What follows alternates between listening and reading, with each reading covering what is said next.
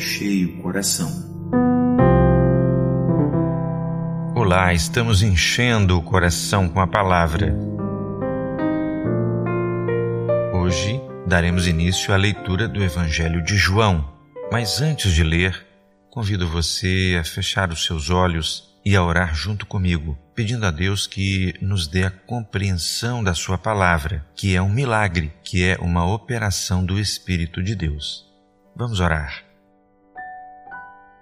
Nosso Deus, clamamos pelo sangue de Jesus. A Bíblia nos garante que o sangue de Jesus Cristo, teu Filho, nos purifica de todo o pecado, nos recebe diante de ti e abençoa-nos com a tua paz, falando ao nosso coração nos dando a compreensão da palavra. O Senhor conhece a necessidade pessoal de cada um. Fala conosco, nos instrui, nos aconselha, fortalece a nossa fé, opera salvação. Pedimos em nome de Jesus. Amém. Se for possível, acompanhe a leitura com a sua própria Bíblia, seja em papel ou no celular, onde você possa marcar os textos pelos quais Deus falar com você.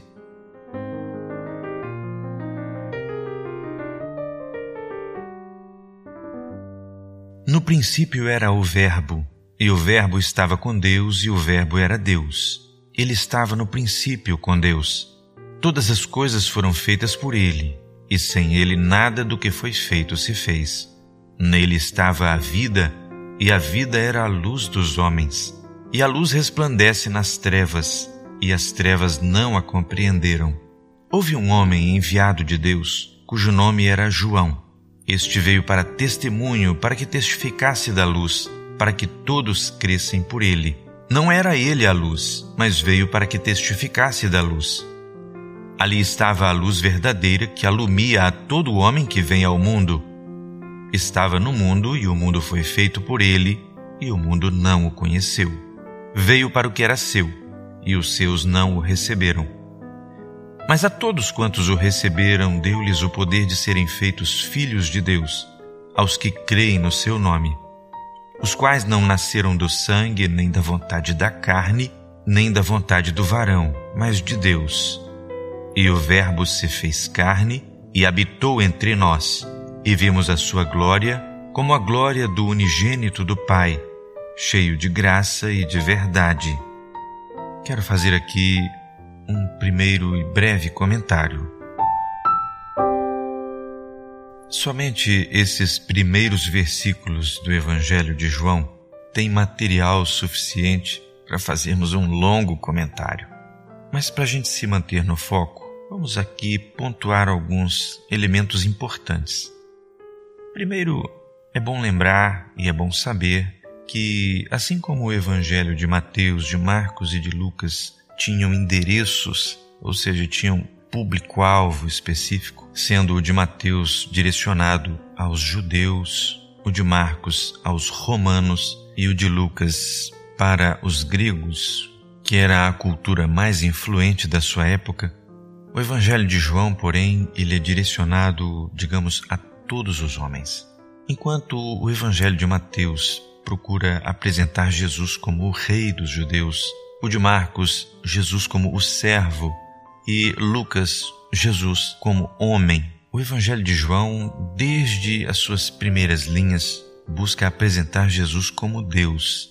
Note também que, diferente do Evangelho de Mateus e de Lucas, o Evangelho de João não trata sobre o nascimento de Jesus em carne, sua família, mas o associa diretamente à figura de Deus o Pai. Se você já leu o livro de Gênesis, vai se lembrar que a Bíblia começa dizendo: No princípio criou Deus os céus e a terra. Assim, o Evangelho de João começa também com essa mesma expressão. No princípio era o Verbo. Assim como o livro de Gênesis começa nos mostrando que, pela Sua palavra, Deus criou, a palavra então aparece como instrumento principal de Deus na criação. Aqui, essa palavra nos é apresentada em mais detalhes. Ela é o Verbo. Lá na escola aprendemos que o Verbo é aquela palavra que tem uma característica própria, especial. Ela dá sentido e ação à frase. Assim Jesus dá sentido e direção e ação à nossa vida. Ele age e cria, como lá em Gênesis, cria uma vida nova na presença do Senhor. O Verbo que se fez carne e habitou entre nós para nos mostrar a glória de Deus. Vamos prosseguir? No verso 15, João testificou dele e clamou, dizendo: Este era aquele de quem eu dizia: O que vem depois de mim é antes de mim, porque foi primeiro do que eu.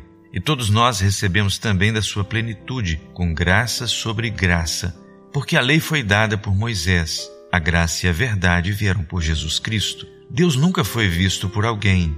O Filho unigênito que está no seio do Pai, este o fez conhecer. E este é o testemunho de João, quando os judeus mandaram de Jerusalém sacerdotes e levitas para que lhe perguntassem: Quem és tu? E confessou e não negou. Confessou: Eu não sou o Cristo. E perguntaram-lhe: Então, quem és, pois? És tu Elias? E disse: Não sou. És tu o profeta? E respondeu: Não.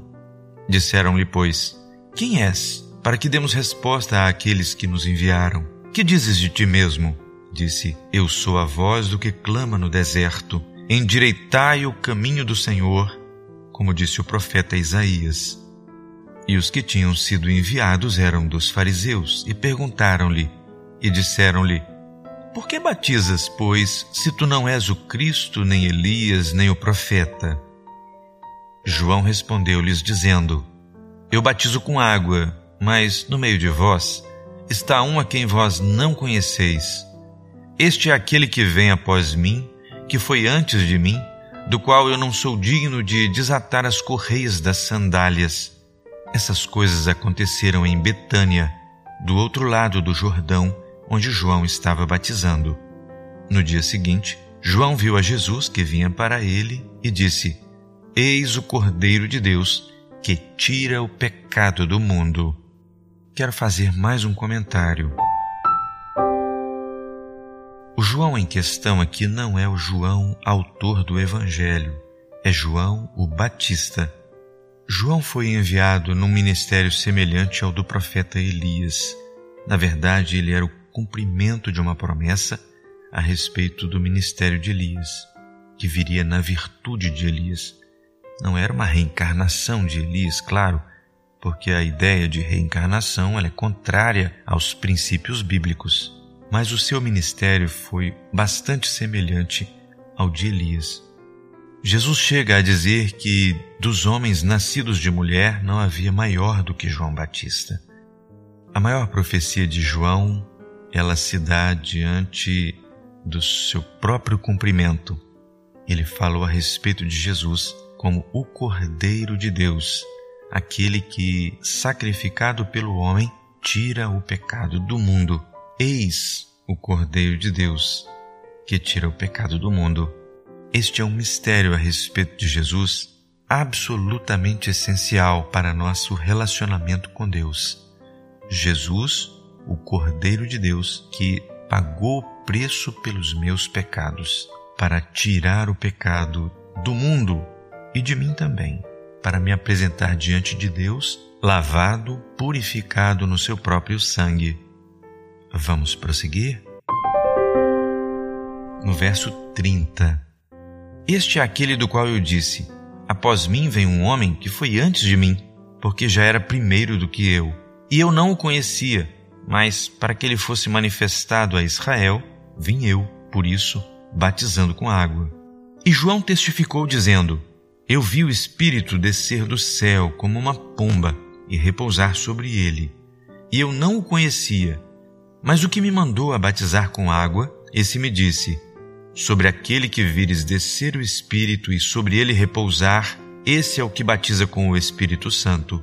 E eu vi e tenho testificado que este é o Filho de Deus. No dia seguinte, João estava outra vez ali, na companhia de dois dos seus discípulos. E, vendo passar a Jesus, disse: Eis aqui o Cordeiro de Deus. E os dois discípulos ouviram-no dizer isso e seguiram a Jesus. E Jesus, voltando-se e vendo que eles o seguiam, disse-lhes: Que buscais? E eles disseram: Rabi, que traduzido quer dizer mestre, onde moras? Ele lhes disse: Vinde e vede. Foram e viram onde morava e ficaram com ele aquele dia, e era já quase a hora décima. Quero fazer mais um breve comentário aqui. A situação descrita nestes versos aponta profeticamente para todos os que seguem a Jesus. Quando começamos a seguir a Jesus, ele se volta para nós com essa pergunta tão séria: que buscais? Ou seja, o próprio Senhor quer saber qual a intenção do nosso coração quando nos dispomos a buscá-lo, quando dispomos a nossa vida, quando nos dispomos a segui-lo. Aqueles homens deram uma resposta simples, ingênua até, mas que carrega um significado muito interessante. Rabi, onde moras? Nós sabemos que o Senhor Jesus veio de Deus, o Pai, e retornou para lá, a morada de Deus. E ele mesmo prometeu: Na casa de meu Pai há muitas moradas. Vou preparar-vos lugar. E se eu for, voltarei para vós e vos levarei para que onde eu estiver, vós estejais também. Leremos isso mais adiante no mesmo Evangelho. Há um desejo escondido no coração do homem, que é de conhecer a morada do Pai. E Jesus é a porta para essa morada. Ele é o único acesso. Como vai dizer aqui mesmo no Evangelho de João mais tarde, ninguém vem ao Pai senão por mim. Rabi, onde moras? Essa é uma pergunta que o seu coração faz. Onde é a morada de Deus? O Salmo 42 diz assim: Quando entrarei e estarei diante da face de Deus?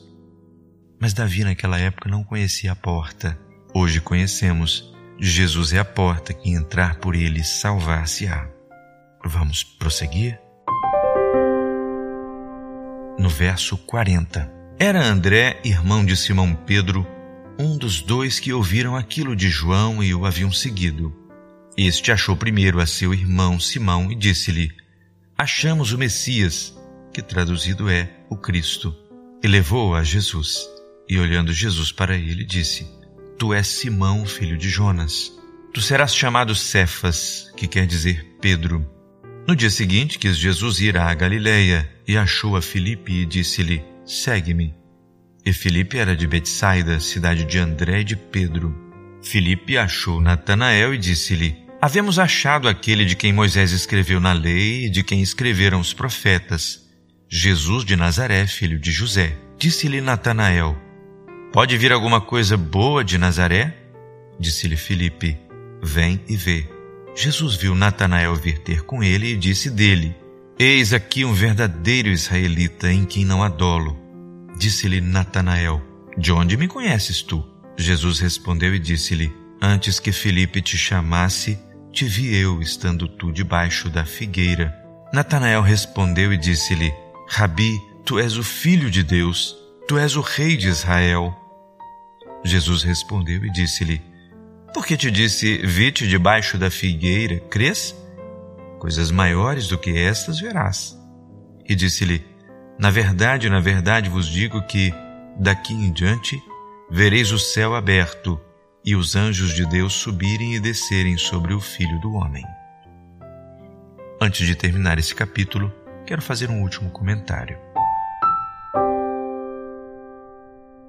Quando o Senhor se revelou a Jacó, conforme conta o livro de Gênesis, o Senhor apareceu a ele num sonho em que ele via uma escada que do céu era posta na terra.